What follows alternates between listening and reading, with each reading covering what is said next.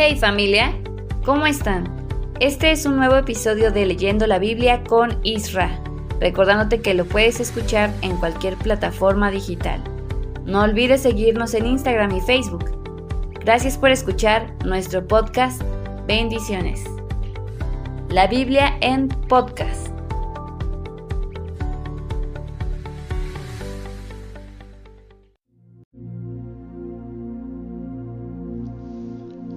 Hola, ¿qué tal? ¿Cómo estás? Muy buenos días, muy buenas tardes, muy buenas noches. Hoy es jueves 22 de febrero del año 2024.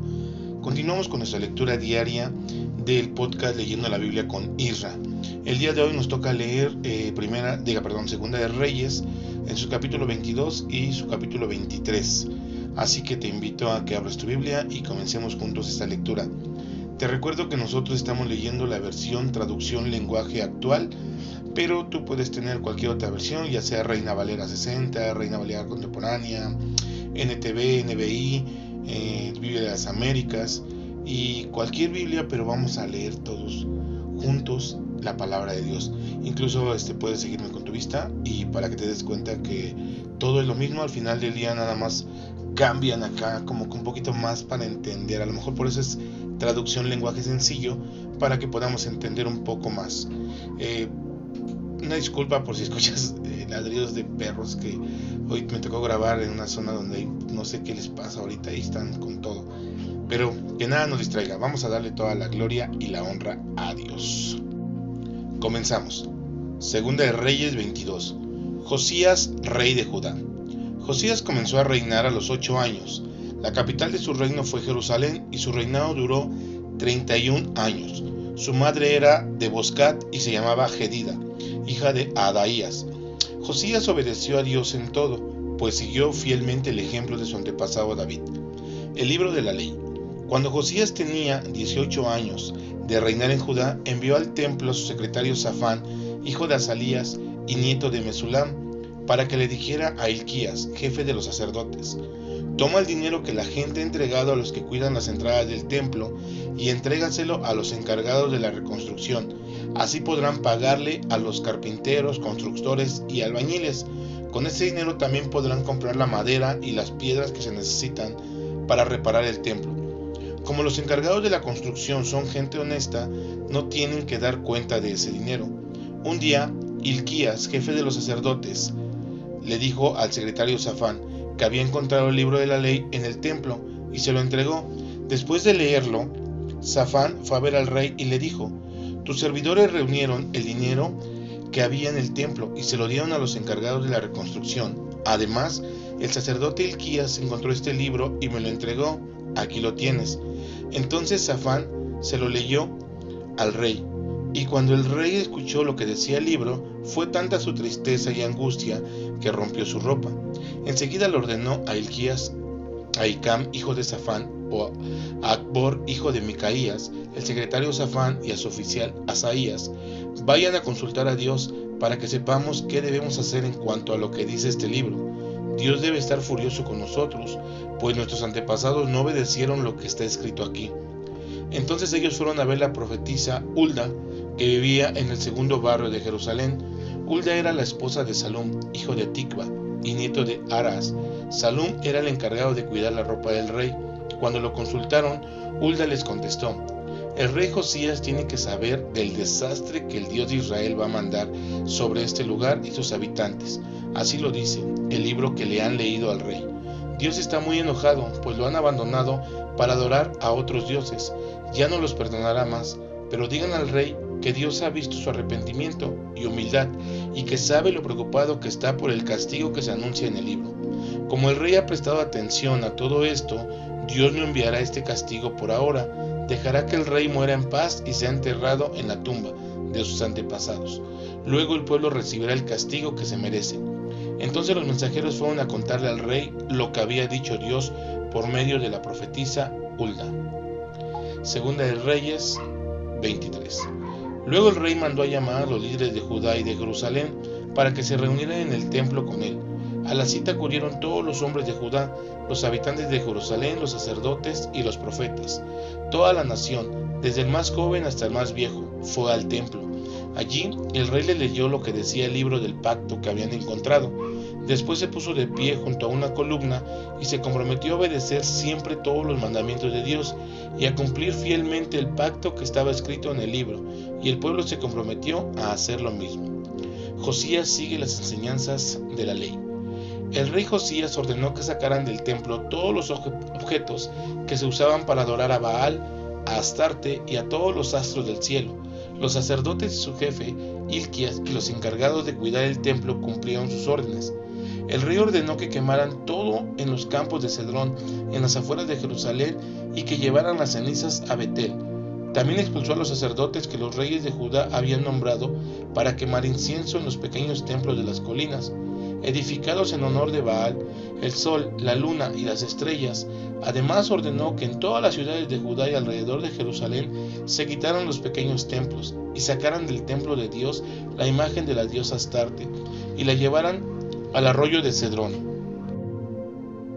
en las afueras de Jerusalén. Allí la quemaron y la esparcieron las cenizas sobre el cementerio del pueblo. También mandó derribar las habitaciones del templo donde se practicaba la prostitución para adorar a los dioses y donde las mujeres tejían mantas para la diosa Astarte. En todas las ciudades de Judá, en la región que va de Geba a Berseba, había sacerdotes que ofrecían sacrificios a Dios en los pequeños templos de las colinas. Josías mandó a destruirlos y obligó a los sacerdotes a vivir en Jerusalén. A esto les prohibió trabajar en el templo de Dios, aunque sí los dejó comer de los panes de levadura, al igual que los demás sacerdotes. Además, Josías ordenó destruir los altares de los dioses falsos que estaban en la entrada del palacio de Josué, quien fue gobernador de Judá. Ese palacio estaba a la izquierda de la entrada de la ciudad. Además, Josías destruyó el horno que estaba en el valle de Benjinón para que nadie pudiera quemar allí a su hijo o hija como sacrificio en honor a Milcom. También eliminó los caballos y quemó los carros de guerra que estaban en la entrada del templo de Dios junto al cuarto de Natán Melech, encargado de las habitaciones. Los reyes de Judá usaban esos caballos y carros para las ceremonias en honor al dios Sol. También derribó los altares que esos reyes habían construido en el techo del palacio, cerca de la habitación de Ahaz, y los que Manasés puso en los patios del templo los hizo polvo, y ese polvo lo arrojó en el arroyo Cedrón. Josías destruyó además las imágenes y los pequeños templos de las colinas al este de Jerusalén y los que había en el sur del monte de los olivos. El rey Salomón los había construido para adorar a los repugnantes dioses, Quemos, dios de los moabitas, Milcom, dios de los amonitas, y Astarte, diosa de los sidonios. Después rellenó con huesos humanos los lugares donde habían estado esas imágenes. Luego fue a Betel y derribó y quemó el altar que Jeroboam, hijo de Nabat, había construido ahí con el cual había hecho pecar a los israelitas. Cuando Josías regresaba de Betel, vio las tumbas que había en las colinas y mandó sacar los huesos que había en ellas. Luego los quemó sobre el altar del lugar para que ya no pudieran usarlo. Así se cumplió lo que Dios había anunciado por medio de su profeta. De pronto, Josías vio una tumba y preguntó de quién era.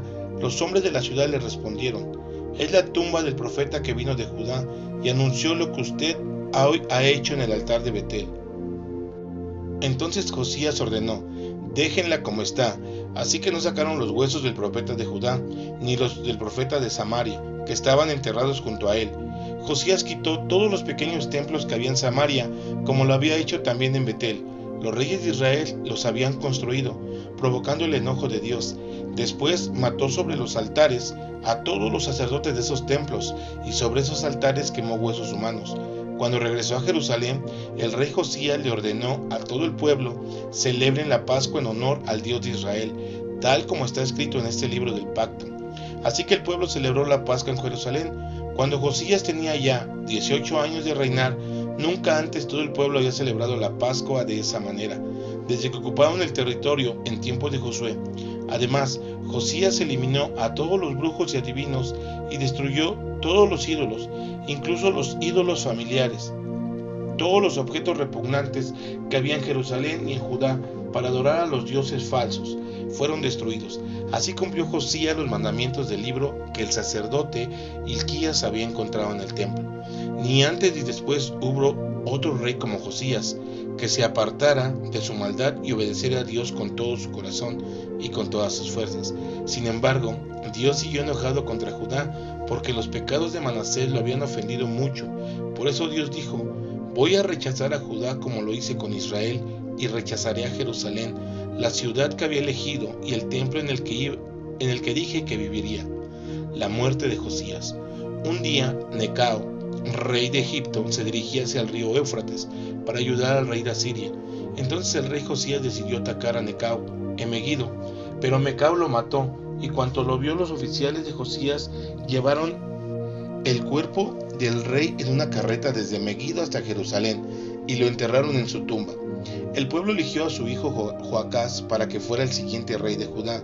Todo lo que hizo Josías está escrito en el libro de la historia de los reyes de Judá. Joacás, rey de Judá. Joacás comenzó a gobernar a los 23 años. La capital de su reino fue Jerusalén y su reinado duró solo tres meses. Su madre era de Libna y se llamaba Jamutal, hija de Jeremías. Joacás desobedeció a Dios al igual que sus antepasados. El rey Necao capturó a Joacás y lo dejó preso en Ribla, en la región de Amat, para que no pudiera reinar en Jerusalén. Además obligó a Judá a pagar un impuesto de 3.300 kilos de plata y 33 kilos de oro. Después nombró rey a Eliakim, hijo de Josías, para que reinara en lugar de su padre, pero antes le cambió el nombre y lo llamó Joacín. Luego llevó a Joacás a Egipto, a donde murió. Joacín, rey de Judá. Joacín le dio al rey Necao el oro y la plata que éste la pidió, y para hacerlo les cobró un impuesto a todos los habitantes del pueblo. Cada uno tuvo que entregar la cantidad que le correspondía. Joacín comenzó a reinar a los 25 años.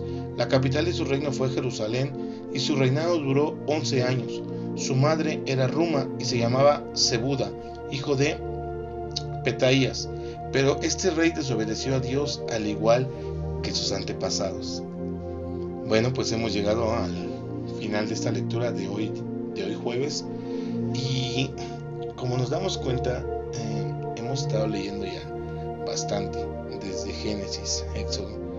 Y no sé, siempre me doy cuenta que el pueblo de Israel, eh, no, bueno, en este caso sí hubo muchas veces que el pueblo de Israel no obedecía a Dios. Era como un ratito sí y de repente otra vez no.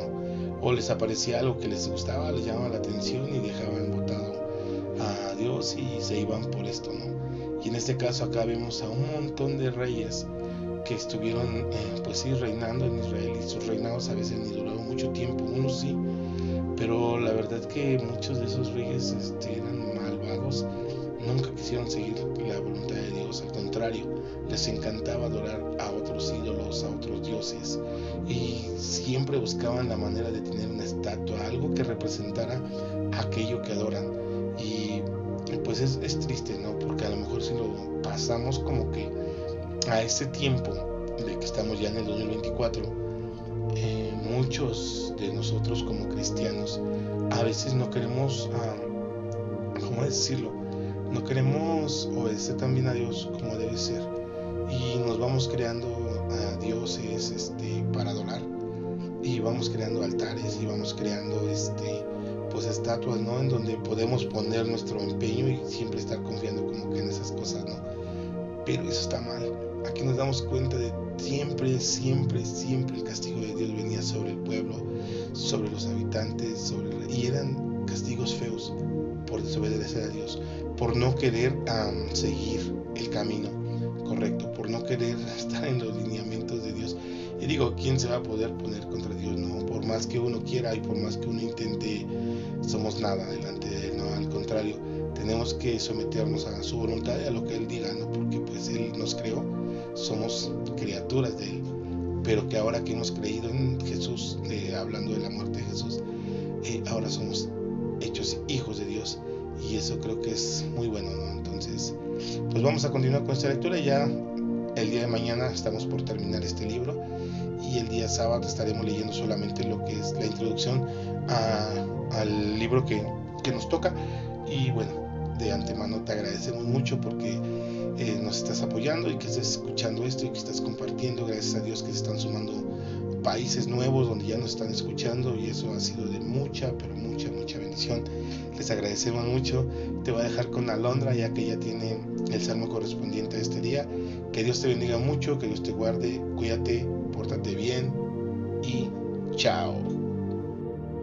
Espero que estés pasando un excelente día. Acompáñame a leer el salmo que corresponde al día de hoy. Es el capítulo número 123.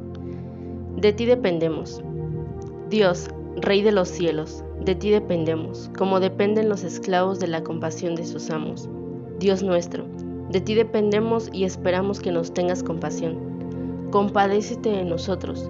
Ya estamos cansados de que esos ricos orgullosos nos ofendan y nos desprecien.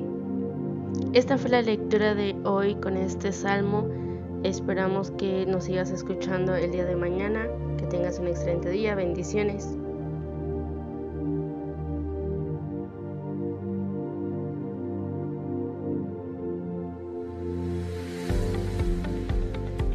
Gracias por escuchar nuestro podcast. Bendiciones. La Biblia en podcast.